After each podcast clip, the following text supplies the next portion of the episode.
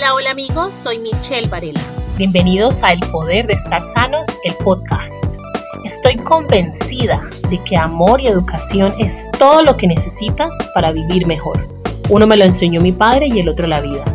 Prepárense para ahondar en información que tocará su conciencia, esperando que al final su cuerpo, mente y espíritu tomen cada vez más el poder de estar sanos.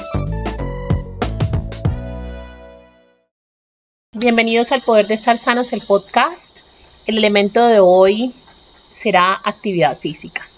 Por estos días de coronavirus, la tendencia de hacer ejercicio en la casa ha tomado gran parte de las actividades que desarrollamos mientras estamos en cuarentena.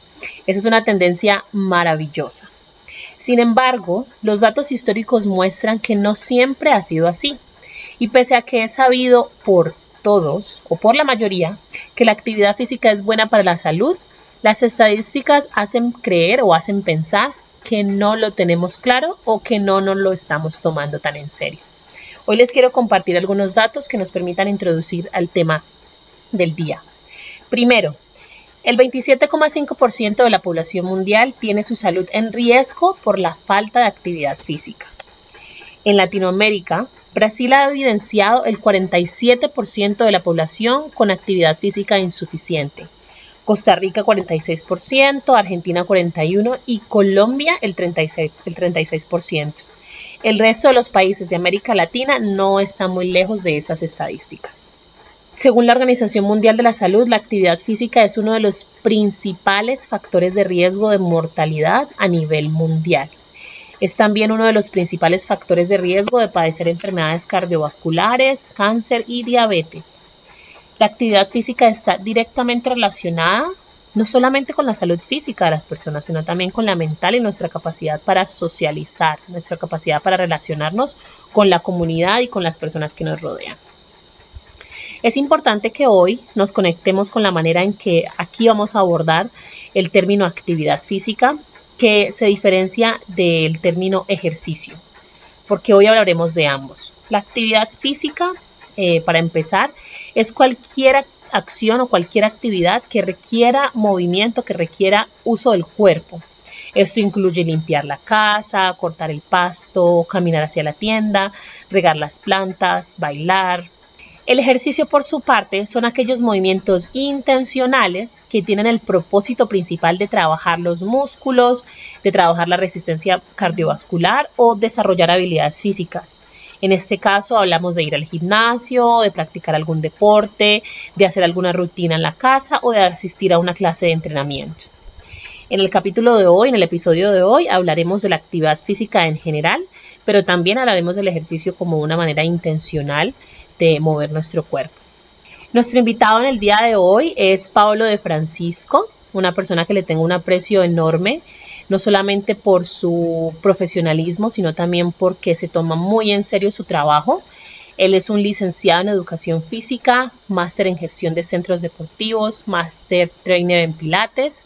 Él ha estado presente en las convenciones de fitness más importantes de España, Francia, Portugal. Es dueño y coach del Fanbox Cali y también es nutricionista deportivo. Pablo, bienvenido al Poder de Estar Sanos. Muchas gracias por estar aquí hoy. Hola Michelle, ¿cómo estás? Muy, muy bien. Cuéntanos de ti. ¿Quién es Paolo como persona? Pues soy una persona que vive del fitness, que le apasiona mucho el fitness, pero sobre todo lo que más me apasiona es ayudar a la gente en este campo, ¿no? En este campo que cada vez se vuelve muchísimo más de sentimientos, de, de, sensaciones eh, y más de a nivel coaching hacia las personas. En, hace muchísimo tiempo me gustaba mucho la parte fitness a nivel visual, ¿vale? Pero ahora ya lo hago como más a nivel wellness, que es en lo que tú te estás enfocando como más mente-cuerpo. Entonces es más de sensaciones, es más de sentir, es más de, es más de, recibir todo interiormente, ¿no? Para poderlo expresar exteriormente. Pero sobre todo ahora lo que más me está apasionando es la parte de motivación, de apasión, de, de motivar a la gente a llevarles a un estilo de vida más saludable desde la parte de salud, ¿no? No desde la, parte física únicamente, sino más desde la parte de salud, de, sentirse bien. Excelente. Creo que estamos con la persona adecuada para abordar este tema entonces. Eres la persona perfecta. Muchas gracias. Paito, yo soy muy, yo estoy obsesionada por, digamos, el buen lado de la palabra obsesión, con las rutinas. Yo soy una persona muy organizada en términos de rutina y creo que las rutinas nos facilitan muchísimo ser mm, más eficientes y cuando somos más eficientes tenemos, eh, estamos más conscientes de cómo podemos también cuidarnos de nosotros mismos. ¿Cuál es tu rutina en la mañana, Pau?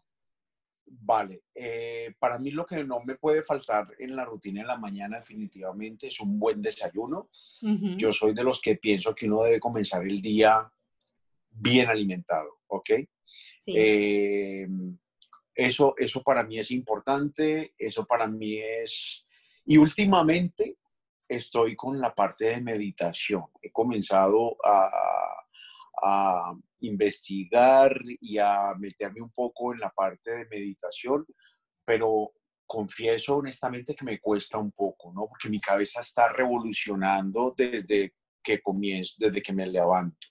Entonces, tú sabes que para meditar hay que estar muy tranquilo, tienes que tener un entorno, un ambiente más tranquilo para poder, para poder eh, eh, pensar, para poder estar relajado, para poder digerir, ¿no? Entonces, para poder desear, para poder agradecer.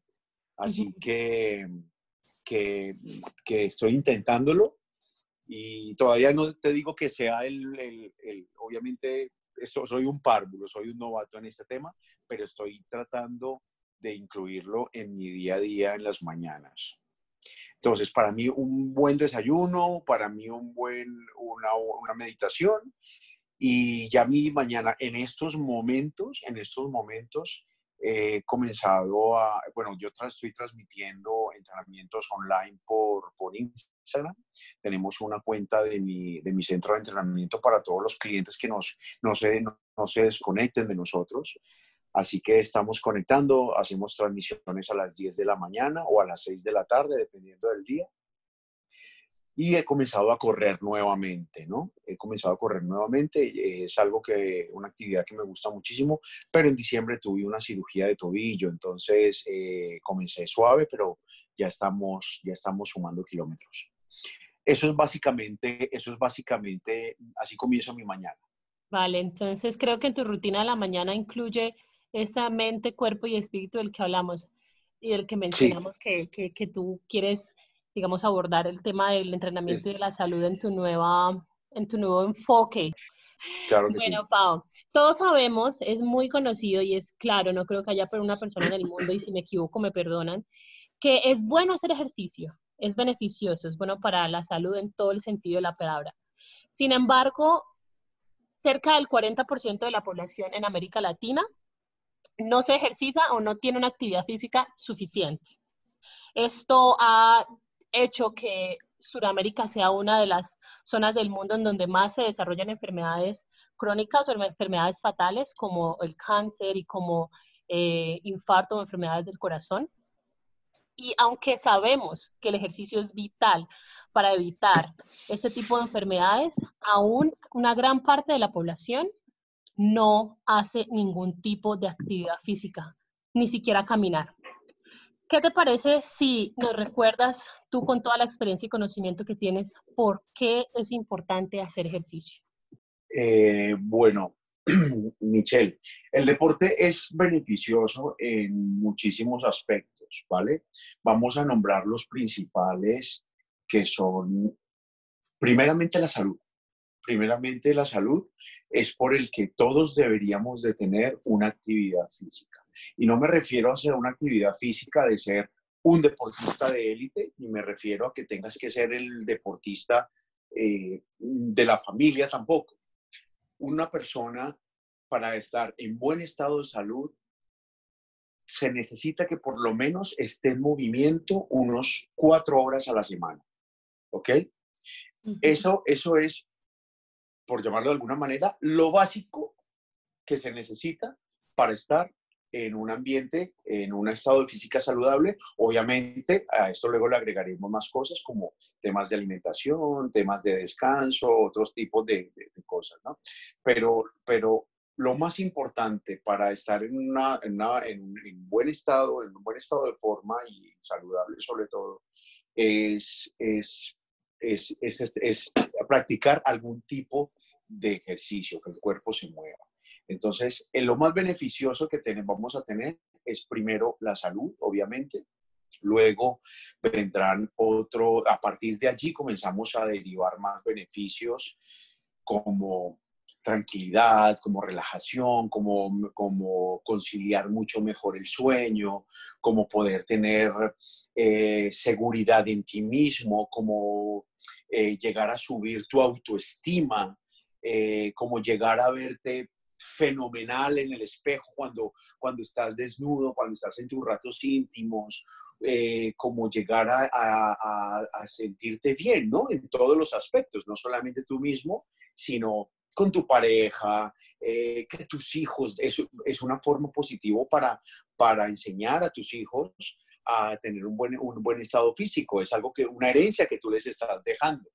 Entonces, tiene muchísimas cosas positivas, muchas, muchas cosas positivas, pero para mí la más importante es la salud.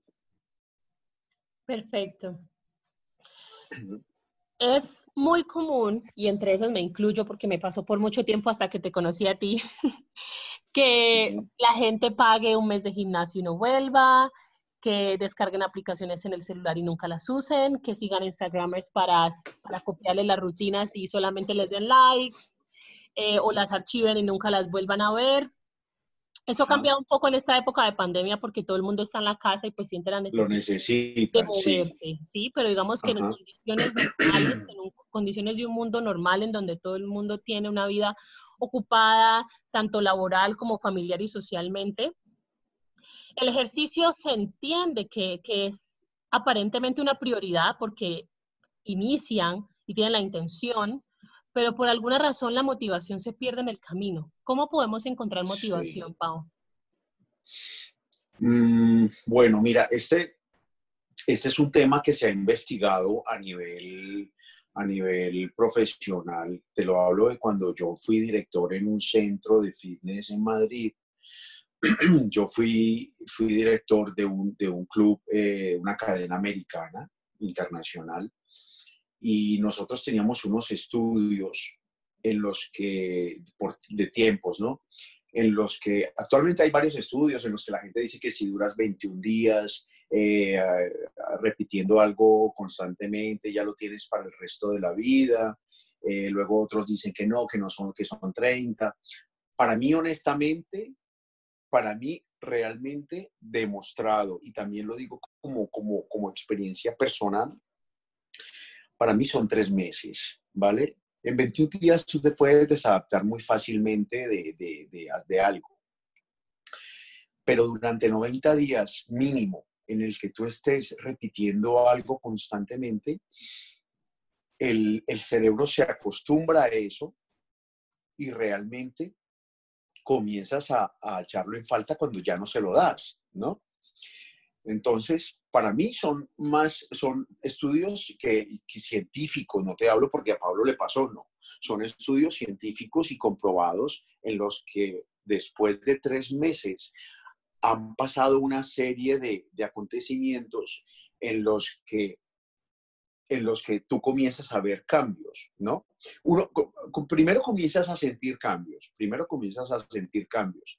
Entonces, te lo voy a, te lo voy a, a, resumir de esta manera. Michelle arrancó en un gimnasio con Paolo hace unos años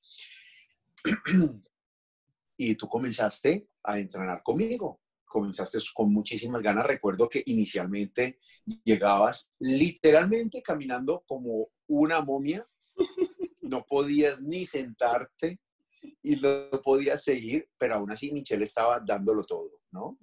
Porque venía completamente del sedentarismo total, ¿ok? Venía del sedentarismo y Michelle que hizo darlo todo en los primeros 15 días. Entonces resulta que ella le gustó, vale, eh, esos dolores duraron dos semanas los más fuertes y poco a poco fueron descendiendo, ¿no? Y tú comenzaste a sentirte mejor porque ya te dolía menos, ¿ok? Porque ya, porque ya a lo mejor subías unas escaleras y ya no te agitabas más, porque quizá podías dormir mejor en las noches, porque terminabas tan, tan, tan, tan, tan cansada, tan destruida, iba a decir la palabra, que, que te, al final te sentías muy contenta de eso. Entonces, tuve sumando semanas, toda esta serie de acontecimientos no pasa todo en 21 días. Entonces, pero sí comienzas tú a ver luego, después del mes, pues es posible que hayas perdido dos kilos, después de un mes y medio, dos meses, tú comienzas a sentir como la piel un poquito más tensa, ¿no? Te estoy hablando de los cambios a niveles que tú comienzas a sentir primero y que tú comienzas a, ver en tu propio cuerpo, pero solamente tú, ¿ok? Sí. Pero el cambio más importante de todo esto es cuando tu entorno comienza a ver los cambios que están sucediendo en ti. Entonces, cuando la gente que es más cercana a ti, como por ejemplo en ese momento creo que vivías con tus padres y tenías tu, tu pareja, entonces comienzan a decir, oye, te estoy viendo diferente, te, te está notando, ¿sabes? Entonces, ese cambio más importante sucede cuando la gente de tu entorno comienza a decírtelo. Entonces, ahí es cuando tú dices, está pasando algo. O sea, se, se está viendo los resultados, se está viendo el esfuerzo, ¿sabes? Y allí es cuando realmente ya nos comenzamos a enganchar al tema.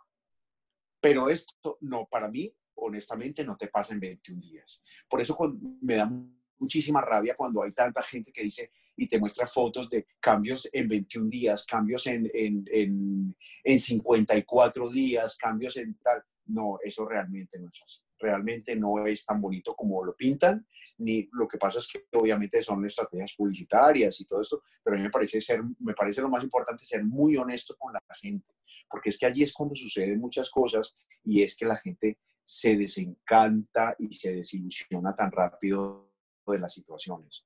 Entonces yo creo que lo mejor para poder que esto suceda en el tiempo, como me lo dices tú, encontrar esa motivación es ante todo comenzar a ser realista con la situación, ¿no?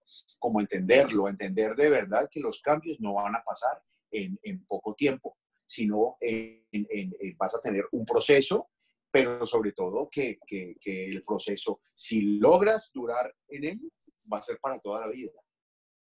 Sí, si te entiendo bien, no Sé si me expliqué bien o me enredé. Te entiendo perfectamente, pero para condensar un poco y ver si la idea yo también la tengo clara, es que durante, esos, durante esos tres meses es más importante acudir a la disciplina como, como, como la disciplina es tu motivación, ¿vale? Y cuando ya empiezas a ver cambios tanto físicos como psicológicos como mentales y cuando la gente empieza a notar esos cambios, digamos que la motivación viene automática, viene automática porque uno mismo se, empieza A sentir, se empieza a sentir ese, ese, digamos, el logro, empieza a sentir el cambio, empieza a sentir la transformación positiva en todos los casos. Exacto, esa motivación que tú me dices que cuál es, cómo se puede encontrar, es cuando tú comienzas realmente a ver todos los frutos que está recogiendo de ese esfuerzo, de esos dolores, de ese sudor, de esas madrugadas, de, ¿sí me, sí me explico? O sea, de todo lo que ha pasado durante ese tiempo, creo que esa es la motivación que tú comienzas a ver. Allí es cuando, cuando, cuando yo le llamo el clic, ¿no? Eh, hay un momento en el que el cerebro te hace el famoso clic y es cuando ya tú te enganchas a eso, pero es porque comienzas a ver todo lo que comienza, las, cosas positivas que te comienzan a pasar. Entonces, yo creo que esa debe ser la motivación más importante. Para mí una motivación no debe ser porque es que me quiero ver como tal actriz, porque es que quiero tener este cuerpo, porque es que quiero tener tal, porque es que quiero gustarle más a mi novio, no, por favor, ni siquiera eso o a mi mujer, es que tal. No, yo no creo que esas deban ser las motivaciones. Yo creo que la motivación debe ser porque tú encuentras que te comienzas a sentir mejor contigo mismo en todos los aspectos de tu vida. Sí. Bueno, para contextualizar un poco a las personas que nos escuchan, porque tú, compartiste un poco de mi historia y no he contado que a ti te conozco, ya, ya vamos a cumplir casi cuatro años de aniversario, Pablo, ¿puedes creer? Imagínate, imagínate. cuatro años. Y para contextualizar, Pau, cuando lo conocí, yo mejor dicho, Pau es el que me enamoró del ejercicio y viviré por siempre agradecidísima y por siempre será mi ídolo. Aquí un poquito, de, un poquito, de, propaganda. Eh, Paito me, fue la persona que me introdujo a la actividad física, al ejercicio. Y aunque afortunadamente yo no necesité tres meses para motivarme, yo me motivé desde la primera clase y por eso desde no dejaba de ir sí. Pero sí era por lo que tú dices, que el sudor, el sudor vale la pena desde el primer día y ese es el, digamos que cuando, como uno se siente al salir, cada sesión, más allá de cómo uno se ve, cómo uno se siente, cada vez que termina esa hora de ejercicio, eso es una sensación que no se puede cambiar por nada. Esa es la motivación más grande, la sensación del trabajo logrado. Entonces, entiendo perfectamente lo que dices. Sin embargo, digamos que encontramos esa motivación, vemos unos cambios, ¿verdad? Vemos unos cambios físicos, vemos unos cambios mentales, vemos unos cambios psicológicos en todos los aspectos de nuestra vida. Em, pero puede que la, la, motivación también es muy emocional. La motivación se puede perder cuando terminamos con nuestra pareja, cuando pasamos por una enfermedad, cuando algo le pasa a un ser querido, cuando tenemos un tiempo de trabajo demasiado complejo. Es decir, hay muchas situaciones en la vida que hacen que la motivación sea muy, muy arriba y abajo. ¿Cómo crees tú que podemos hacer de la actividad física algo permanente y sostenible en nuestra vida? Michelle, yo pienso que es imposible realmente estar con las pilas recargadas el 100% todos los días de la vida durante todo el año. Yo creo que es imposible porque obviamente nos, hay, acontecimientos que nos pasan a diario en el que nos, nos afecta ese, esa motivación. Realmente es así y, bueno, si hay alguien que, que mantiene así todo el tiempo, pues quiero conocerle que nos para diga, que me diga el que nos diga para ver cuál es el secreto exactamente. Mm. Pero mira, te lo digo desde la parte personal. Yo, yo tengo también mis días arriba y abajo, ¿no? O sea, tengo unos días que incluso ni siquiera quiero entrenar, honestamente. Hay días que en los que el cuerpo me siento tan cansado, tan agotado, o he tenido, o he tenido mucho estrés mental, o, mucho, o muchísimo trabajo, o, tu, o me pasó, a lo mejor tuve un mal momento, o tuve una mala situación, o lo que sea, que, que me puede afectar anímicamente y mentalmente.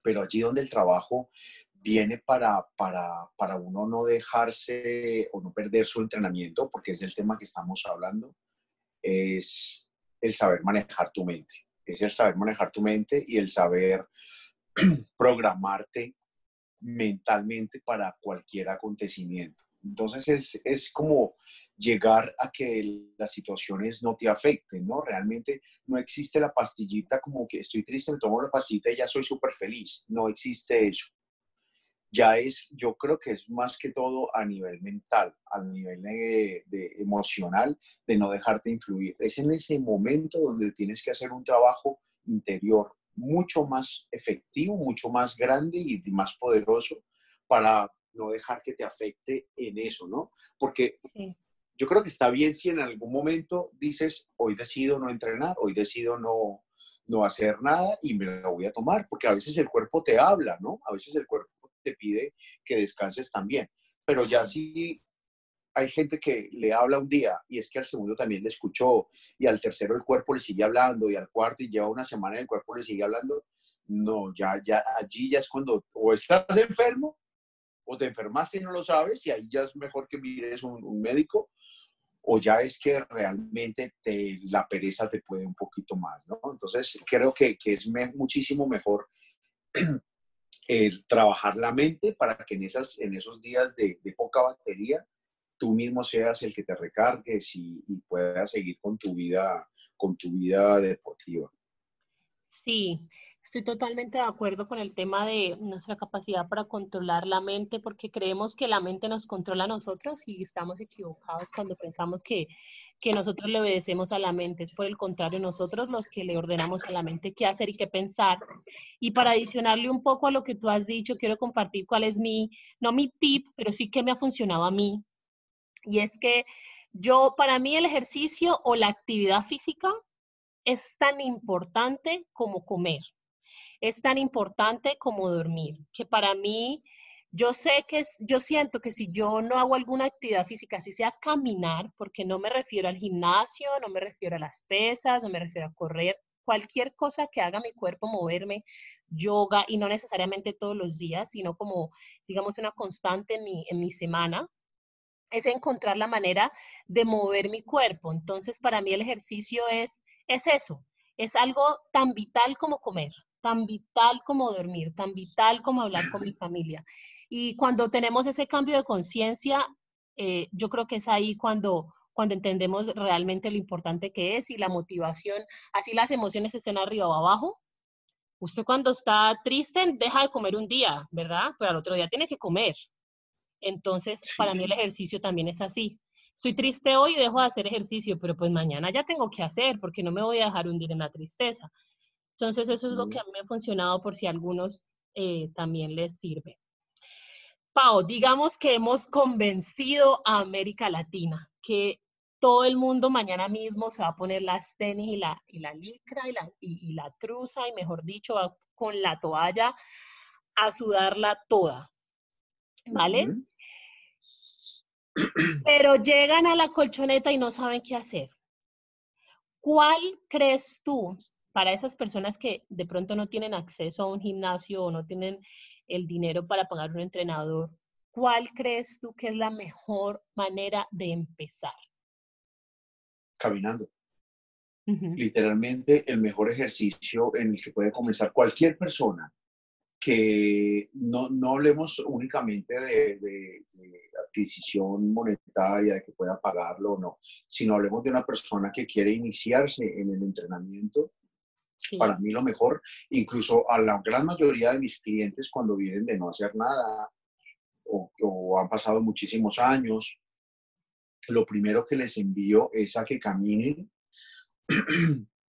que comiencen con 15 minutos, eh, que al siguiente día le añadan 5 minutos y hagan 20, que al tercero si pueden, se ven con los 20 y lo pueden terminar, me parece perfecto, pero si le puedes agregar otros 5, se los agregues, ¿sabes? Y al final te vas a dar cuenta que después de una semana o después de dos semanas ya vas en más de media hora, ya vas en 40 minutos.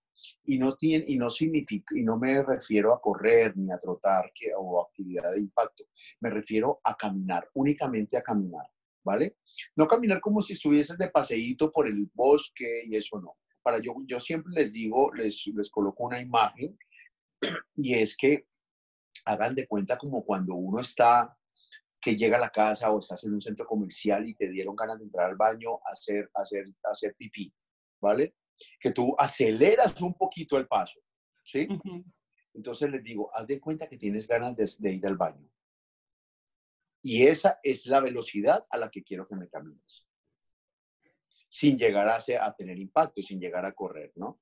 Entonces, siempre les doy esa, esa esa, eh, esa orden para que, por orden o comando, por decirle de alguna manera más técnica, de que debe ser la velocidad y la actividad con la que deben comenzar.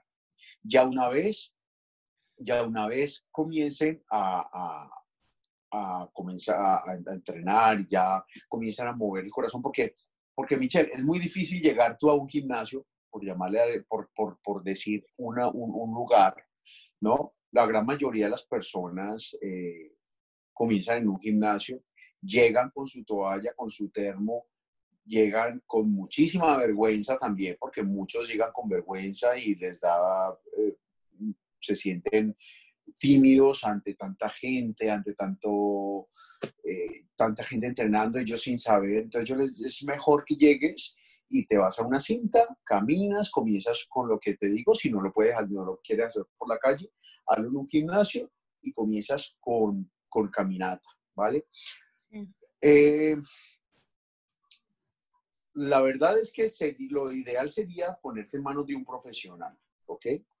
La ideal sería colocarte en manos de un profesional por si tú no sabes si tengas algo, o si has tenido alguna lesión, o por si de pronto tienes algún problema, alguna patología médica, entonces sería lo más indicado. Pero si no lo puedes, te lo puedes permitir, haz eso, comienza con eso, comienza con unas abdominales que en todos los centros deben tener algún entrenador de planta para que te asesore un poco, ¿no? Eh, le dices, le dices lo, que tú quieres, imagino que la gran mayoría es colocarse un poco en, forma o perder un poco de peso, o también los hay los clientes que, quieren es ganar peso, ¿no? No, no, no, únicamente, no únicamente perder todos tenemos un objetivo diferente. Pero lo, principal es comenzar a mover el corazón, que comience a, a, bombear sangre eh, de, de en otra velocidad, o sea, la, la parte cardiovascular. Entonces, yo creo que es lo principal y ya después de allí comienzas a analizar realmente qué es lo que quieres lograr, ¿no? Porque uno va encontrando la motivación a medida que va pasando el tiempo. Sí, me estoy totalmente en sintonía con lo que dices con el tema de caminar. Eh, a veces no, nos, no, pensamos en que caminar es el único, la única actividad física para la cual el cuerpo humano está diseñado. Que nuestro cerebro es evolucionado y somos inteligentes y hemos creado otras maneras de ejercitarnos y hemos creado gimnasios y hemos creado máquinas y hemos creado pesas y hacemos sentadillas y demás, pero genéticamente estamos diseñados para caminar. Entonces estoy totalmente en sintonía contigo, además que es, es de los pocos ejercicios que se pueden hacer por digamos, por el, si tienes la capacidad de caminar, la puedes hacer por el resto de tu vida, cualquier edad, entonces Totalmente. es para todo el mundo. Si una persona ya tiene un poco de experiencia, digamos, ya tiene unos meses haciendo ejercicio, ¿cuál es el tipo de entrenamiento más efectivo, Pau? Un nadador te va a decir que nadar, un ciclista te va a decir que montar bicicleta. Yo desde mi parte te digo que los ejercicios de fuerza son los mejores para el cuerpo humano. Los levantar peso, mover peso es lo mejor para el cuerpo humano. Porque tú neces todos los músculos necesitan ser ejercitados. Si tú hablas con deportólogos, si hablas con médicos, al final todos terminan diciéndote, practica cualquier deporte, pero también haz unas sentadillas, haz, te unos push-ups, haz unas abdominales. ¿Por qué? Porque es la manera de entrenar otro tipo de músculos que no estás utilizando quizá en el deporte que tú practiques aparte. Y aparte de eso, los ejercicios de fuerza crean una serie de beneficios a nivel óseo que nos van a ayudar muchísimo con en la longevidad, cuando estemos un, poquito, un poco más mayores, a nivel articular, a nivel de, a nivel de incluso de pérdida de grasa, a nivel coronarios. Entonces, los beneficios son un montón y al final es los levantamientos de fuerza. Nosotros necesitamos trabajar los músculos, independiente de que sea para hipertrofiarlos, o sea, para ganar masa muscular o estar muy musculoso, o, es muy sencillo, o así, eh, Michelle, para así tan sencillo como para los movimientos del día a día. ¿Ok? ¿A qué me refiero con esto? ¿A qué me refiero con esto? No hay un solo día en tu vida en el que tú no tengas que agacharte a hacer algo. Por ejemplo, a darte los cordones o a buscar la chancla que se te quedó debajo de la cama. Eso es un movimiento, eso es un movimiento de fuerza, ¿vale? Eso es un movimiento del día a día en el que tú tienes que trabajar músculos para que cuando al levantarte quizá de recoger o al, o al levantarte de, de, de, atarte los cordones o de mover una caja o de o levantar un cuchillo del suelo que se te cayó o lo que sea, no te quedes ahí con un dolor de espalda, un dolor lumbar porque no tienes fortalecidos algún, algún músculo de los que se están utilizando, ¿no? Entonces, tú todos los días haces una serie de movimientos que uno piensa que no, que no, que no tienen ningún sentido pero al final te van a ayudar, te va a ayudar a desarrollar y a fortalecer esos músculos cuando haces entrenamientos de fuerza para eso. No sé si, si me explico con el tema, no sé si de pronto que, o a que la gente le quede clara. ¿No? Entonces, por ejemplo, nosotros hacemos sentadillas, claro, es que hacemos sentadillas para trabajar unos grupos musculares de tren inferior, de las piernas, los glúteos, etcétera, y tú los necesitas cuando si tienes, eres mami o eres papá y tienes hijos, vas a agacharte a recoger a tu hijo, a levantarlo. ¿Ok? Eso es lo mismo. Si, por ejemplo, eh, hacemos unos ejercicios de push press, Eh, push press son ejercicios como de levantar los brazos hacia arriba con barras o con mancuernas, ¿no? Como este, extensiones. Y resulta que es que tú tienes un armario y tienes cajas o tienes una maleta en la parte alta del armario. Al tú levantarlas o tienes que guardar una maleta en la parte alta. Esos son movimientos que se trabajan y que se ejercitan los músculos para cada día. Entonces, todo ese tipo de, de, cositas son las que tenemos que tener en cuenta, que al final necesitas entrenar esos músculos para, el, para tu día a día, para, el, para los movimientos que realizas normalmente. Sí, me queda clarísimo, Pau. Y siento que, por ejemplo, en mi caso, algo que va a sonar muy bobo, pero a mí hacer ejercicio me sirvió primero que todo para poder abrir una botella sin problema, sin tener que pedirle ayuda a un, a un hombre o a alguien más fuerte para abrirla. El día que yo pude abrirla por mí sola, yo estaba feliz. Ese fue mi primer mayor logro. O mucha gente, mira, yo tengo muchas clientas, eh, sobre todo en las, en, las chicas, que así de repente, después de un tiempo de entrenar conmigo, tenía una, tengo una que es, visitadora médica y viaja muchísimo, ¿no? Viaja mucho en, eh, pues mantiene constantemente viajando. y me decía que un día llegó y me dio un abrazo, que yo, que pues yo decía, ¿qué pasó? Y me dice, Paja, muchísimas gracias, tú no sabes lo feliz que estoy. Y son cosas tan básicas, Michelle, que, que para mí, o ya después de tanto tiempo y de tantas cosas que has ayudado a tanta gente, pues lo vas viendo como, como normal, como algo normal que me, que me pasa de ayudar. Pero para mucha gente significa, es muy importante. Y me decía que antes siempre tenía que pedirle eh, favor a algún pasajero que le ayudase a subir la maleta en la parte en la parte de, equipaje de mano en los aviones. Y te hablo de la maleta básica que se puede llevar. Tú sabes que no se puede llevar más de 10 kilos. Exacto. Y ella tenía que llevar, aparte de eso, pues una bolsa más con todos los productos que tenía que ofrecer a los médicos, clínicas, etc. Cuando me dijo que un día dijo, no, voy a intentarlo.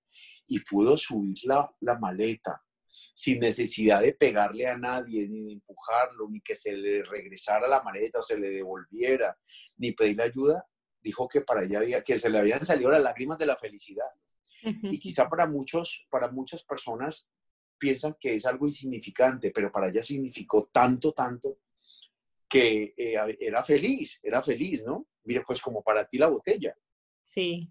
Para mí significa lo mejor, allá de pronto después de esto, para mí significa quizá levantar dos kilos más dentro de 15 días de lo que levantaba hace 15, ¿no? Entonces, para mí son muchas cosas, muchas cosas, y para que me, que me, que me llenan de orgullo y me, me, me, motivan un montón, y para muchos otros es ese tipo de situaciones. Totalmente, no, me, me estaba transportando a tu box, que cuando empecé yo no podía levantar ni una mancuerna de dos kilos. y ahora, y, ver cómo evolucionaba a cinco, después siete y medio, después diez, es, es una sensación. Sí, exacto. Sí. Paito, bueno, el ejercicio por sí solo, dejarle al ejercicio la función de resolver nuestros problemas de salud y nuestros problemas de vida es bastante, digamos que, bastante demandante, muy, muy, muy exigente. Le estamos pidiendo mucho al ejercicio, ¿verdad? El ejercicio tiene sus aliados. La alimentación es claramente uno de ellos. Eso también lo sabemos. Sin embargo, es un lugar común que mucha gente diga, ay, voy al gimnasio, pero ay, yo no veo resultados ay, pero es que no, no bajo de peso, ay, pero es que yo no me veo marcada como tal persona. ¿Cuáles son esos, no lo quiero llamar errores, pero cuáles son esos comportamientos o, acciones que cometemos la mayoría que no, dejan, eh, no nos dejan evolucionar y que no dejan que el entrenamiento y que el ejercicio hagan su trabajo? Bueno, allí serían varios aspectos, ¿no? Yo creo que primero es aprender aprender a, identificar los tipos de alimentos que necesitamos y los tipos de alimentos que necesitamos para nutrirnos, ¿ok? Todos, todo el objetivo que tiene cada uno lleva unos, lleva unos parámetros, por llamarle de alguna manera. ¿En qué sentido? Eh, si tú, si por ejemplo yo tengo a dos clientes diferentes, ¿ok? Uno es de subida de peso, porque es quizás muy delgado, genéticamente es delgada, es de estas personas que a lo mejor son del típico de personas que comen y comen y comen y dicen, no, yo puedo comer de todo y no subo, ¿ok? Y tenemos el otro, el otro perfil de clientes que son de los que dicen, no, yo no puedo ni respirar porque subo. Entonces, no, no, yo me como esto y subo.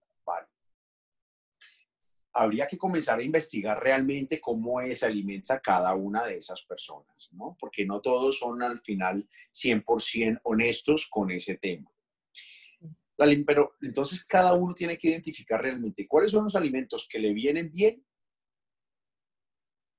Allí es donde eh, hablo yo la parte de, la programa de alimentación, por eso digo que es tan importante. Para mí no es un 70, sino que para mí es un 80% de importante en el éxito de cualquier, de cualquier programa de entrenamiento y del objetivo que tú quieras lograr.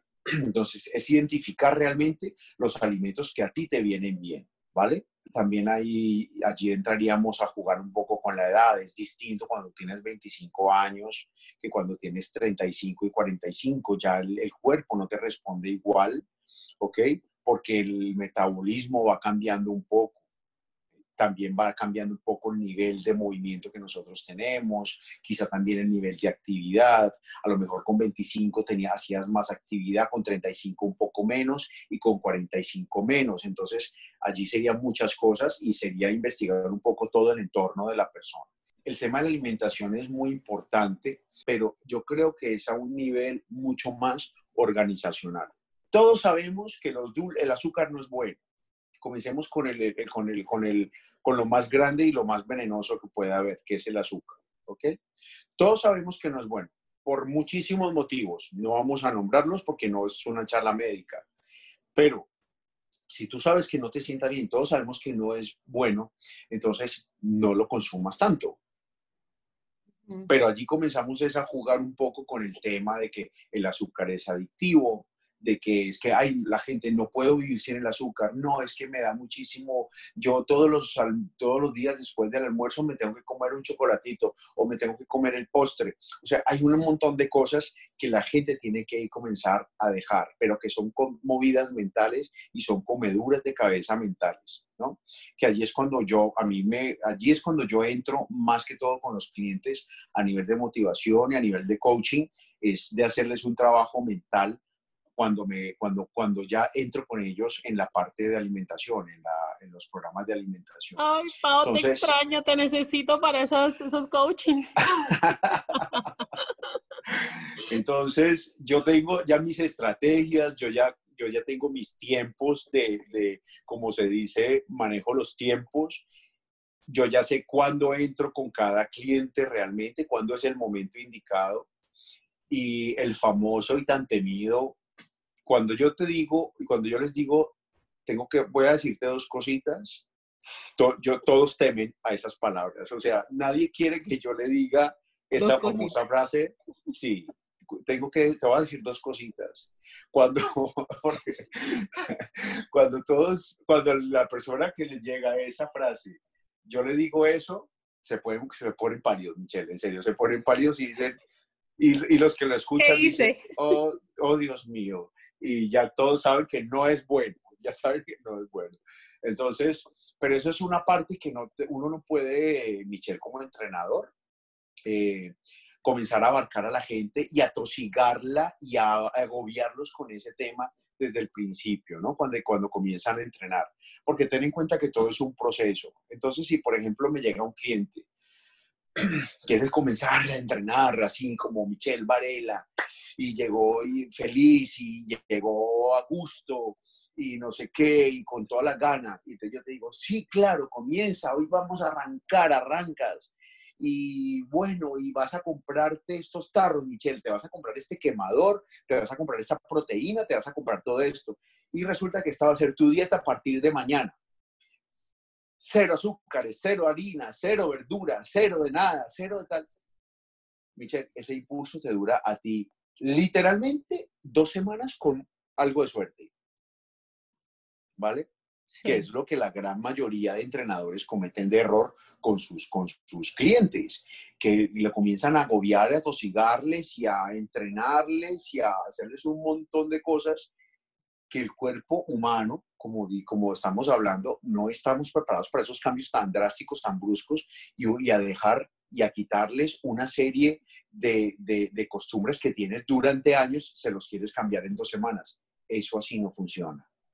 El, el, el, humano es un animalito de costumbres, pero yo pienso que es poco a poco, progresivamente, ¿vale?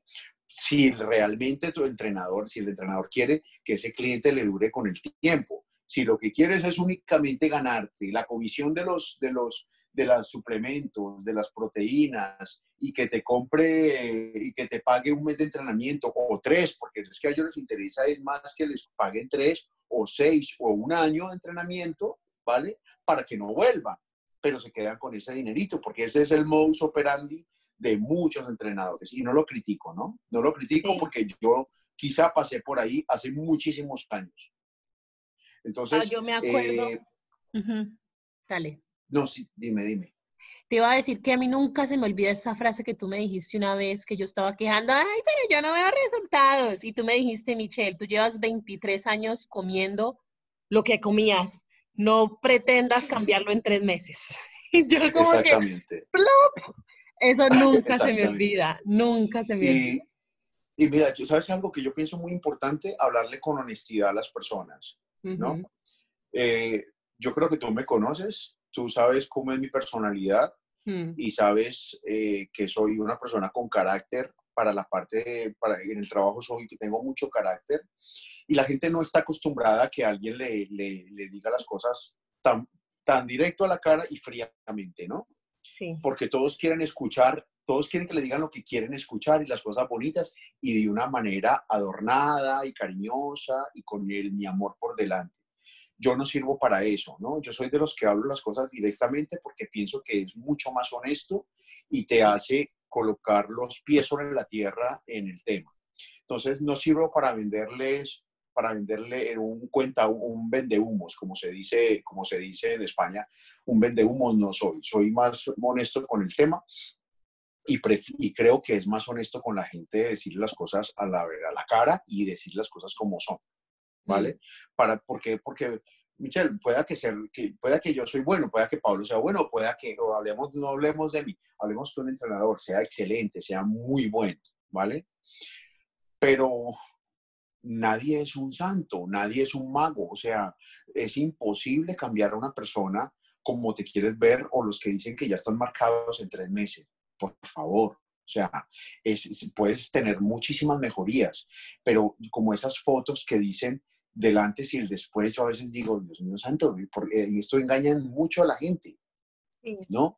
Esto, los famosos del antes, después de, en tres meses. Así, eso, a veces es muy difícil. Ahora, pueda que haya gente que sí, se lo tomó tan en serio y tomó, se tomó el trabajo tan en serio y la alimentación tan en serio, que es verdad que en tres meses sí se puede lo sé, pero de esos solamente el 20% lo logra. Sí. O sea, no es todo el mundo realmente. Así que, que sí, hay que ser consciente de las cosas y yo quiero, pienso que eh, las personas tienen que saber que los cambios suceden progresivamente, pasito a pasito no sucede todo de una, ¿no? Como que me acosté, me acosté hoy con, con, con 75 kilos y amanecí mañana con 68, no, eso así no funciona. Vale, entonces voy a intentar recapitular un poco toda la gran idea que me has dado. Estaba tomando nota para ver si, si logro ponerlo todo, digamos, sintetizado.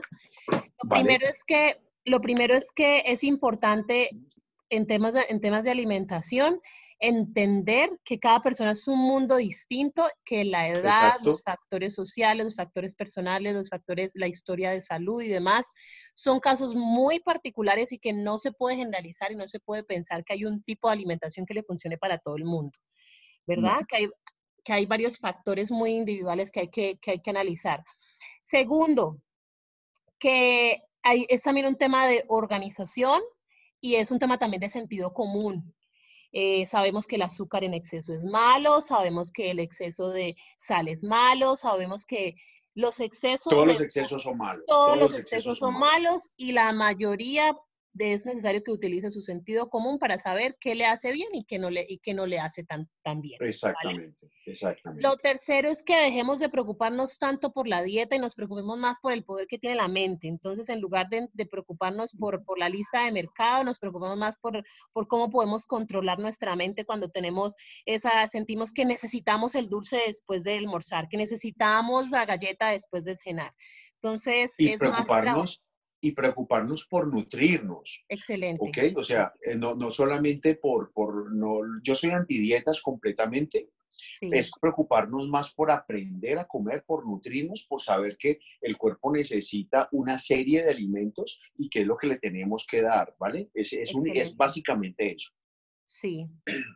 Lo siguiente es no agobiarse, no intentar hacer todo a la misma vez eh, paso por paso. Si estás empezando a entrenar, concéntrate en eso y ya habrá un momento en el que te puedas empezar a enfocar en el tema de la alimentación, pero no intentes abarcar todo, todo de una porque te vas a, te vas a quemar y te vas a estallar y vas a renunciar porque te, vas, a enloquecer, te vas a enloquecer, exacto. Excelente. Y lo último es que seas realista y que tengas paciencia, que los cambios no vienen de la noche a la mañana. Exacto. Eso es lo más importante, es que tú sepas que, las cosas no van a pasar en tres meses, que las cosas no van a pasar en una semana, ni en 21 días, ni en 30 días, que las cosas paso a paso, poquito a poco se van a dar. Yo aún después, después de más de 25 años, aún sigo viendo progresiones y cambios en mí, ¿vale? Y después de 25 años, pero obviamente es que todo el mundo es intermitente en este tema, ¿no? Los únicos que pueden llegar a ser completamente frecuentes y porque tienen que hacerlo son los deportistas, de élites, exactamente. Pero si tú lo tomas como un trabajo, además tenemos que tener en cuenta de que, por ejemplo, yo no trabajo con deportistas de élite exactamente, trabajo con deportistas que se dedican por vocación, trabajo con secretarias, trabajo con abogados, trabajo con médicos, con amas de casa, con estudiantes, trabajo con, por ejemplo, con gente jubilada y mucho mayores, que ya realmente lo hacen por muchos otros temas, más que por el de, que por el de ir hacia competir. Entonces, eh, realmente es, es, es, enfocarse en el tema de, de que de que lo haces como por salud o por qué lo quieres hacer tú, por qué lo quieres comenzar a entrenar, por qué quieres a tener, comenzar a tener un estilo de vida saludable. ¿Cuál es tu objetivo personal? ¿no? También es eso. Sí. Ah, independiente, digamos que para pasar a la siguiente pregunta, independiente del objetivo que tenga cada persona, ya sea subir o bajar de peso, digamos que el objetivo general sea estar saludables, además de la comida, ¿cuál es son los otros aliados del ejercicio que necesitamos para de verdad alcanzar resultados, eh, los resultados que esperamos? Mm, mira, para mí lo más importante cuando uno, cuando ya tú estás enfocado en el tema de entrenamiento, que ya eh, llevas un ritmo, que medianamente tienes controlado la alimentación para ver más resultados, para mí es el descanso el tener tus horas de sueño y tener días de descanso entre semana, no llegar y entrenarte de lunes a domingo, porque llega un momento en el que el cuerpo te, pide un descanso. Para mí es incluir días de descanso, tener un, descanso eh, relajante para mí, porque ten en cuenta que cuando uno cuando estamos durmiendo, eh, el cuerpo tiene un proceso, ¿no? Un proceso de autorregulación, el cuerpo tiene un proceso también de, limpieza, el cuerpo tiene un proceso también de, crecimiento. Entonces, yo creo que para mí lo más, de lo más importante, aparte del entrenamiento y aparte de la alimentación, es el descanso. Ese digamos que el descanso está bastante subestimado Creemos que, que, cuando dormimos el cuerpo se apaga y es al contrario, cuando dormimos el cerebro se enciende. El cuerpo se reactiva. Exacto. Ese es el momento en el que el cerebro trabaja y que le manda señales al resto ah, de los órganos. Entonces Es, es tan valioso, el sueño es tan valioso es un tiempo tan valioso como el tiempo que estamos despiertos. Entonces, así como, como nos importa ser productivos mientras estamos despiertos, también tenemos que interesarnos por ser no productivos, pero sí tener un sueño de calidad que le permita a nuestro cuerpo regenerarse. Perfecto. Vamos a una sesión ahora que le llamamos, llamémosle mitos y verdades. Yo te voy a ir diciendo cada frase, que puede ser un mito, puede ser una verdad, o puede ser una mezcla de los dos. Entonces tú me respondes mito o me respondes verdad y me das una, digamos, un argumento corto de por qué es un mito o por qué es una verdad, ¿te parece? Vale, vale. Listo. Primero, las pesas hacen que el cuerpo de las mujeres se vea muy masculino. Super mito. ¿Esto a qué me refiero? Aquí entramos, bueno, intentaré no regarme muchísimo en el tema, porque no sé ya han visto que me encanta hablar, ¿vale? Y nos encanta escuchar. pero es un mito, es un mito tan grande como una catedral, eh, Las mujeres le tienen pánico a coger, a levantar una pesa, las mujeres le tienen pánico a levantar una barra y un disco y levantar mucho peso porque me voy a volver como un hombre, me voy a volver como Hulk y me voy a ver muy masculina y me van a decir marimacho, etcétera, etcétera, etcétera, ¿vale? Yo lo voy a resumir de la siguiente manera. Las mujeres no producen testosterona. ¿Ok? La producen en, mínimas, en mínimas cantidades, porque las, tienen, las tienen que producir. Entonces, por lo cual no va a haber un gran desarrollo muscular. ¿Ok? Sí. Te estoy hablando eh, genéticamente. Sí. Si es, si, cuando ven estas mujeres tan musculosas y tan, y tan desarrolladas, que a lo mejor tener un poco más de músculo de lo normal. Lo que pasa es que también entraríamos un poco en el nivel de, de, lo, que, lo que entiendes tú por feminidad, ¿no?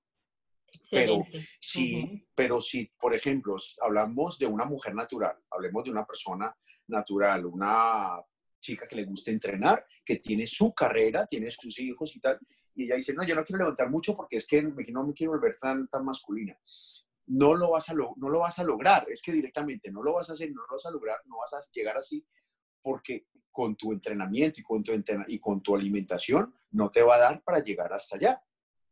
¿Sí? Ahora, si ya tú comienzas a indagar y comienzas a meterte más en el tema del fitness y sabemos que hay ciertas sustancias que ayudan en el tema a desarrollar, a hipertrofiar y a ganar masa muscular, te vas a comenzar a ver de una manera distinta. ¿Ok? No, no le llamemos masculina exactamente, te vas a ver de una manera distinta a lo que tú entiendes por feminidad. Sí. ¿Vale? Entonces, es un mito de que si levantas peso te vas a volver como un hombre. Al contrario, te vas a ver muchísimo mejor, la piel te va a ver mejor, los músculos se van a ver mejor, las formas se van a ver mejor y tú te vas a sentir mejor. Perfectísimo. Segundo, hay que hacer mucho cardio para quemar grasa. Eh, mito y realidad. Y verdad, mito y verdad. Mucho cardio sí te va a ayudar únicamente a quemar grasa, ¿vale? Pero a eso tiene que ir acompañado también con una alimentación. Si yo hago muchísimo cardio pero luego cuando termine o entre medias del cardio, voy y me zampo lo primero que encuentre y sigo comiendo como si el mundo se fuera a acabar, entonces allí realmente no estoy quemando grasa, ¿ok? Lo que estoy haciendo es recargando lo que estoy quemando, o sea, recuperando lo que estoy quemando. ¿Vale? O sea, que eso tiene que ir acompañado, no únicamente de ponerte a correr como un loco o ponerte a pedalear o ponerte a hacer mucho, mucho cardio, muchas clases de alto impacto o mucho lo que sea únicamente para quemar grasa, no. Debe ir acompañado de un programa de alimentación saludable. Perfecto. Tercero, hay que descansar al menos un día a la semana para ver resultados. Verdad. Verdad. Eso ya pues fue lo que expliqué anteriormente en cuanto a la a los a los lo que más se necesitaba para, para, para ver el éxito y para ver progresos para mí es muy, muy importante es tener un día o, fin de semana o entre semana, o si puedes tener dos días, perfecto, ¿vale? Perfecto. Para poder ver resultados. Ahí te tengo una pregunta, Paito, y, y es hasta personal también. Eh, ¿Ese día de descanso es un día de descanso de completamente no actividad física o puede ser un descanso activo como, por ejemplo, solamente caminar o solamente hacer yoga o solamente hacer algo de... Puede ser una pausa activa, puede ser, sí, puede ser una pausa activa, como a lo mejor un, un, tomártelo como más... Eh, de movimiento, ¿no? Como tú, tú que estás ahora metida con el tema del yoga, viene fenomenal, viene fenomenal eh, eh, darle otro tipo de entrenamiento a los músculos, porque tú necesitas, se necesita estirarlos, ¿no? Para que no estés como todo el tiempo contraído y que de pronto puedas tener riesgo de lesiones y eso, los músculos necesitan estirarse. Entonces, puede ser una pausa activa, si te gusta también caminar, puedes hacerlo, ¿no? o, o, lo que tú estás haciendo, una clase de estiramiento, una clase de yoga, una clase de relajación, viene fenomenal. Excelente. Siguiente, ¿es bueno entrenar en ayunas para quemar más grasa? Eh, mito. Mito. no, realmente allí pues, hay mucha gente que, que pueda decir que no, que, puedes, que es verdad, pero es que, Michelle, a todo el mundo no le funciona exactamente igual, ¿no? Cada persona le funciona de una manera diferente. Entonces, eh, cuando tú te levantas y vas a, y comienzas, te vas a hacer cardio en ayunas, realmente lo que estás quemando es energía, ¿vale? Sí. Pero es que la energía, y obviamente la energía la estás quemando, eh, la energía, esos depósitos de esas energías son los depósitos de grasa que se convierten en energía, ¿ok? Pero no significa, pero lo, primero que tú estás quemando son los depósitos de energía que tienes almacenados y que realmente eso te va a, y son estos depósitos se vacían a, más o menos aproximadamente entre 45 y 50 minutos, ¿vale? Los que tienes acumulados. A partir de ese momento, cuando ya no tienes los depósitos de energía acumulados que, que has, que has eh, recargado, pongámosle, durante toda la noche que has dormido, ¿ok?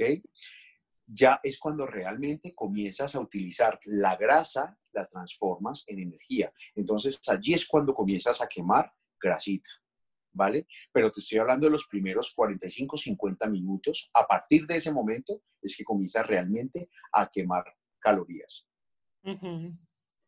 ¿Vale? Lo primero que se queman son las reservas de energía que tienes acumuladas. Sí, y lo otro también es, es entender que, que, el tema del ayuno trasciende de la, de la quema de grasa, porque por ejemplo en mi caso a mí me gusta entrenar en ayunas, pero no tiene nada que ver con grasa, sino porque entreno mucho, el doble mejor, porque me siento liviana, porque me siento, como hay otros que no pueden porque se sienten que se van a desmayar si no desayunan. Entonces es, el tema del ayuno es, es, también entender qué cuerpo puede hacerlo y qué cuerpo no se lo debe permitir porque va en contra de la salud. Sí. Y que, y que hay, hay, personas que yo, por ejemplo, honestamente, soy todo lo contrario a ti. Yo no podría entrenar sin haberme, sin haberme le metido algo al cuerpo de alimento, ¿sabes? Así sea un solo café, así sea un café fuertecito, o así sea solamente unas, unas cuatro o cinco cucharadas de avena en las mañanas o algo, pero necesito meterle algo al cuerpo porque de verdad mm, pueda que ya sea psicológico. ¿No? Incluso, pero, pero no me siento con la misma energía que si, que si me voy completamente en ayunas. Sí, puede que sea psicológico, puede que no, puede que tu cuerpo lo requiera. Entonces es tener como esa, esa conciencia de escuchar que el cuerpo nos dice y, darle lo que el cuerpo, lo que el cuerpo también no, nos comunica. Siguiente. Hay que tomar proteína en polvo para que, el para que el músculo crezca. Mito. Te lo estoy hablando a nivel realmente científico, ¿no? No a, nivel como de un entrenador. Yo soy el entrenador más atípico, Michelle, en este tema. tú me conoces y tú sabes que yo no soy el típico entrenador que va recomendando suplementos a diestra y siniestra, sino que soy el más atípico de eso. Yo, porque yo me baso mucho más en cuanto a la alimentación, ¿ok? Entonces, eh, si tú me preguntas si necesitas tomar proteína para crecer, para tener más músculo, eso es un mito. Tú lo que necesitas es alimentarte bien y comer las dosis de proteína necesarias para llegar a esa a ese a ese a crecer más muscularmente. el, cuerpo te recibe realmente unos, unos gramos de proteína diaria, los que necesitas. A partir de allí, el cuerpo ya no, te, ya no los absorbe más. El cuerpo solo te asimila lo que necesitas. Entonces, si tú, al, decir que si necesitas las, el suplemento alimenticio, eh, una whey protein o suplemento para, para crecer muscularmente, eso es un mito. Tú lo que necesitas es las dosis que, que tu cuerpo requiere de proteína para crecer muscularmente. Eso, lo principal, número uno, y número dos, entrenar fuerte y pesado. Es la única manera que se, construye, que se construye músculo. En eso eres expertísimo. y ahí con eso que acabas de decir me introduces a la siguiente sección. Tu cuerpo que tocas, cuerpo que transformas y eso sí, no hay duda. O mejor, ah. vida que tocas, vida que transformas. Pau, ¿cuál es la clave? ¿Cuál es la clave? ¿Cuál es el secreto? Yo creo que la clave y secreto es hacer que la gente se enamore del tipo de vida saludable, de que le cojan cariño, que le cojan gusto, que lo disfruten, Michelle. Para mí lo más, más importante es que tú vayas a entrenar y que, le guste, que te guste, o sea, que tú estés a lo largo de las 24 horas que, dure, que dura un día, que tú busques, eh, quiero ir a entrenar, de a qué hora es para ir a entrenar, quiero ir, ¿sabes? es que tú le gustes eso. Para mí yo creo que lo más importante es eso. Ya el resto viene por añadidura. ¿Listo? Yo no soy un mago, ni soy, ni soy eh, eh, un santo, ni soy la Virgen de Fátima, nada, cero. Para mí, yo creo que el éxito es que lograr que la gente le saque gusto y se enamore del, del, del, del tema, que se metan en la película. Pau, hablamos de que los entrenamientos de fuerza son vitales para, para, para digamos, la vida en general, la vida diaria nuestra, y la cotidianidad. ¿Hay algún alguna especificación en términos de tiempo? ¿Hay algún tiempo que, sea, digamos, el, ideal para que el entrenamiento sea efectivo? Cualquier tipo de actividad, ¿vale? Así sea solamente 10 minutos, viene bien al cuerpo para, para dependiendo de lo que necesites en ese momento. Tú puedes dedicar, si es, si es una persona de, de oficina, y no tiene tiempo de ir un día, saca 10 minutos, 10 minutos, así sea solamente para estirar todos los músculos, ¿vale? Y ya con eso es suficiente, ¿ok? Pero si ya lo que hablamos es de procesos de transformación, ¿ok? Como más a nivel físico, lo mínimo, lo mínimo que se necesita son 50 minutos. Con 50 minutos de entrenamientos eh, o trabajo cardiovascular o trabajo de fuerza o el trabajo que tú hagas, es lo que se necesita para, para tener progresos y para tener transformaciones. Obviamente, si tú quieres cambios más rápido, pues tienes que esforzarte más, tienes que meterle, incrementar. yo pienso que una hora, una, con una hora es suficiente si tú quieres rap, eh, eh, cambios más, más, más rápidos y, entrenar todos los días. Si tú no tienes prisa y lo que quieres es ir, comenzar a moverte sin agobio, sin tanto estrés, hazlo tres veces a la semana. ¿Vale? Con tres veces a la semana, cuatro veces a la semana, está bien. Van a ser los cambios mucho más lentos, pero van a haber cambios final de final. Pau, a mí el ejercicio me ha ayudado con muchísimas cosas. si me pongo a decir, aquí nos da también otra hora, pero quiero resaltar tres. Eh, la primera es que el ejercicio me ha ayudado a construir disciplina, me ha hecho una persona mucho más disciplinada en todos los aspectos de mi vida, no solamente en el deporte, en el ejercicio, sino en todo lo demás, me ha aportado. Segundo, que me ha hecho, me ha diferenciado por alguna razón a donde voy el hecho de que yo sea, digamos, consciente del tema del ejercicio me, me diferencia de los demás. No de manera intencional, pero sí me diferencia. La gente como que tiene una percepción de mí que soy saludable o que soy enérgica o que estoy llena de vida. Em, y eso me gusta porque me da, da, como, no una imagen, pero sí proyecta una... Es como te gusta ser vista. Sí, sí. Y lo último es que como todo el mundo he pasado por unos momentos de vida muy difíciles y muy complejos y el ejercicio, te lo puedo asegurar, fue lo que me salvó de caer en depresión. Nada más.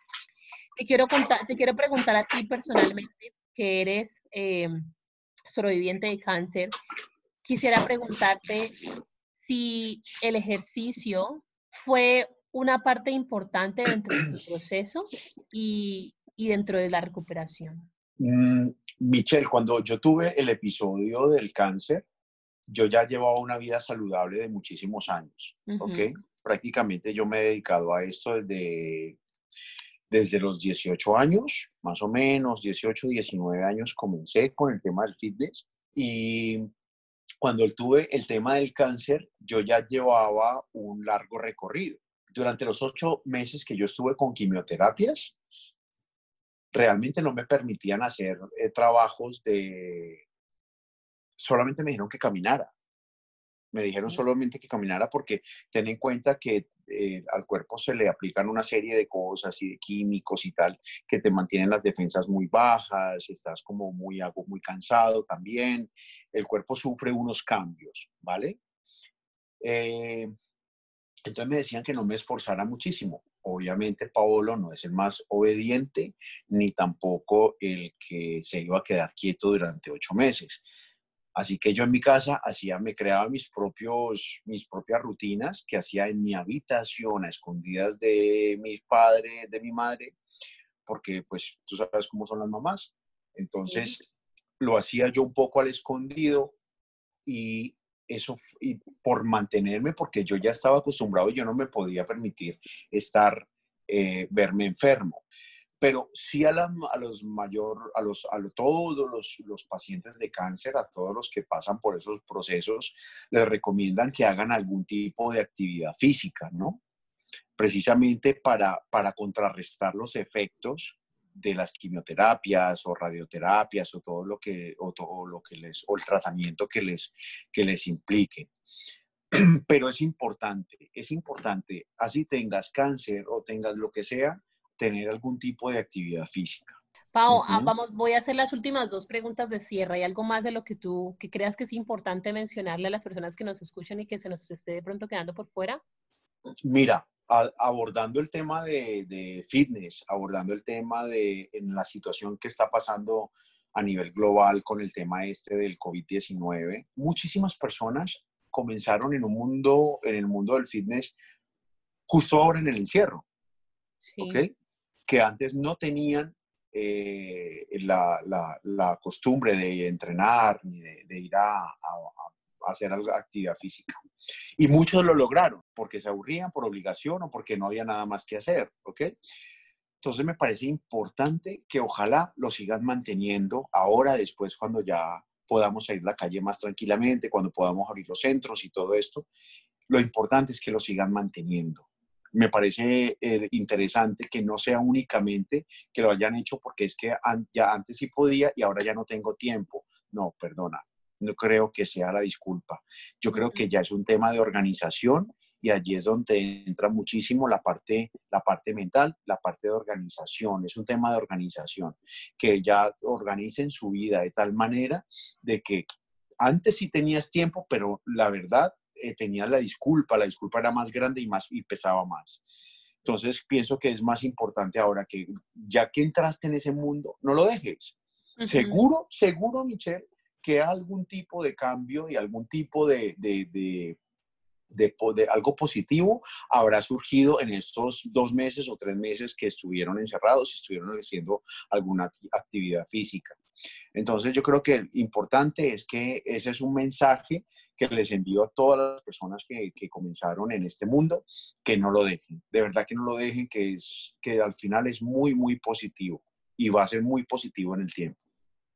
Excelente. Y sumándole un poquito a lo que tú dices, es, es caer en cuenta de que este virus nos ha mostrado eh, lo fuertes o lo vulnerables que podemos ser. Es, digamos que, que, que, que, el COVID puede ser una simple gripa, pero que, se, pero que se agrava para aquellas personas que tienen un sistema, digamos, inmunológico débil. Más débil más débil. Entonces, el, la actividad física es, y, la, y la alimentación, como lo, lo, hemos mencionado, son vitales para, para el mejoramiento de nuestro sistema inmunológico. Entonces, eh, es importante mantenerlo tanto, como, tanto para la salud personal como la salud de la, de la sociedad, ¿no? Porque el tema del COVID no es, no es de salud solamente personal, de las personas que fallecen, sino como, mira, como sociedad hemos terminado todos completamente afectados por, por, por esta situación. Entonces, muchísimas gracias por este aporte. Pau, en todos estos años de carrera eh, y, de experiencia, ¿qué es lo más extraordinario de haber acompañado a tantas personas como entrenador? Como entrenador? ¿Hay algunas historias que consideres especiales que quieras mencionar en particular? Para mí todos los logros de ellos son mis logros, obviamente, pero sí yo creo que han habido dos acontecimientos que me han marcado muchísimo y uno fue, uno fue en, eso fue aquí en Cali y el otro fue en España. El primero fue una persona que vivía estresado, estresado por completo, era, tenía como 80 y 75, 78 años, no recuerdo. Tuvo una vida, nunca tuvo una vida deportiva, nunca tuvo una vida nada saludable, de alimentación ni nada. Comenzó a entrenar por un tema de salud, había tenido dos preinfartos ya y la persona, la verdad es que mira, se me, hasta que se me quiera la voz, pero que, que, que durante esos seis meses era feliz y murió. Y me dejó una nota diciéndome que, que era de las mejores cosas que le había pasado en la vida. Entonces para mí fue muy triste, ¿no?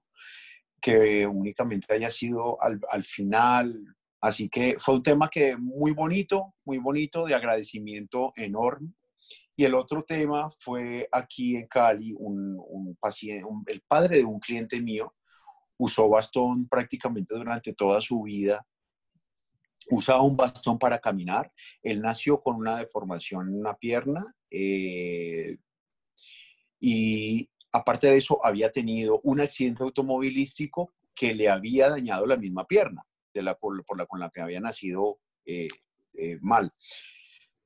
Él llegó, recuerdo que la primera vez que entró a mi box entró con un bastón y después de ocho meses aproximadamente, un día me dice que Pablo quiero saltar a la cuerda. Entonces, imagínate, él entrenaba sin bastón, ya estábamos entrenando sin bastón, ¿vale? Pero con muy despacio y tal. Yo nunca le dije que no, él vio mi cara y yo le dije, hágale, vamos a intentarlo. Entonces cogió el lazo, Michelle, y este señor, yo estaba en pánico de que fuese a caer, ¿sabes? O sea, era una cosa más mía que de él, porque él estaba súper seguro cuando comenzó a saltar uno, dos, tres, cuatro y cinco lazos seguidos. Y yo le llegué a contar 35 lazos. él, él comenzó, ya en ese momento decía, no me lo puedo creer, no me lo puedo creer. Comenzó a llorar y, y obviamente yo también. Entonces fue un tema muy bonito, ¿no? Y a partir de allí, nunca más volvió a usar el bastón.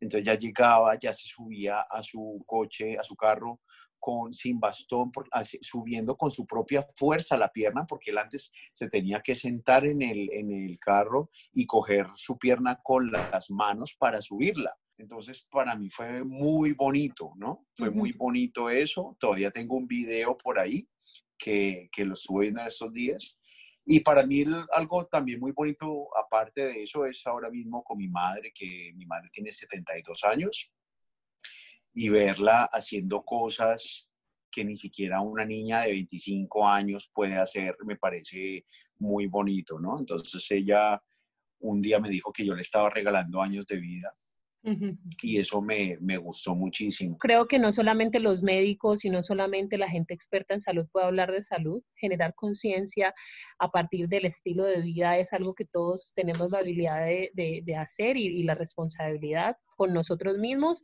y con los demás y creemos que tenemos alguna manera de aportar y tú, y tú has sido una fuente principal de inspiración, de inspiración para mí. Puede ayudar y lo que pueda asesorar. Me pueden escribir, yo a todo el mundo le contesto, ¿vale? Yo no soy de los que si, te, si preguntan, eh, dejo en visto algo, no, yo en cuanto pueda le contesto a todo el mundo. Y la idea es que trato de ayudar, trato de ayudar. Yo creo que para eso estamos en este mundo, para ayudarnos unos con otros. Wow, si hoy... Eh el consejo que le dieras a la gente estuviese en la capacidad de que todo el mundo lo aplicara desde el momento en que lo escuche, ¿cuál sería ese consejo? Y yo creo que les, que les daría un consejo que es el que utilizo yo para, es que intentemos vivir de la mejor manera posible, ¿vale? Y de la mejor manera posible se trata de haciendo algo por nosotros mismos, haciendo algo por nuestra salud, ayudando a todos los que podamos, ayudando ayudando a la gente cercana, ayudando a la gente que no conoces. Yo creo que, que es un poco más de ser mejores seres humanos y ser mejores personas. Pero, y todo esto se logra cuando tienes de verdad eh, un, un, un, trabajo interior tuyo como persona, cuando eres saludable y cuando, cuando cuando tienes, tienes buenas intenciones con la gente y con el mundo. Pero yo pienso que todo eso comienza desde interiormente, ¿no? Eso sale desde adentro para tú poder proyectarlo y, y, lanzarlo, lanzarlo hacia el universo. Me encanta, me encanta. En esos días escuché a alguien que decía que a todos nos dicen que hay que amar la humanidad, pero el primer humano al que hay que amar es a uno mismo. Es a uno mismo, exactamente. esa es la mejor manera de amar la humanidad. Pau, mil gracias. Dinos cómo te podemos encontrar en redes sociales. Bueno, en Instagram me encuentran por Paolo de Francisco, todo junto, ¿vale? Eh, es la cuenta mía personal y si alguien está interesado en la cuenta mía de, mi, de mi box y mi centro de entrenamiento es arroba fanbox, fan se escribe fun, ¿vale? Funbox, Cali, y las personas que estén interesadas en entrenar conmigo online o con mis entrenadores es arroba fanbox-home. Este fue un gran episodio de El Poder de Estar Sanos, el podcast. Soy Michelle Varela, su anfitriona y amiga.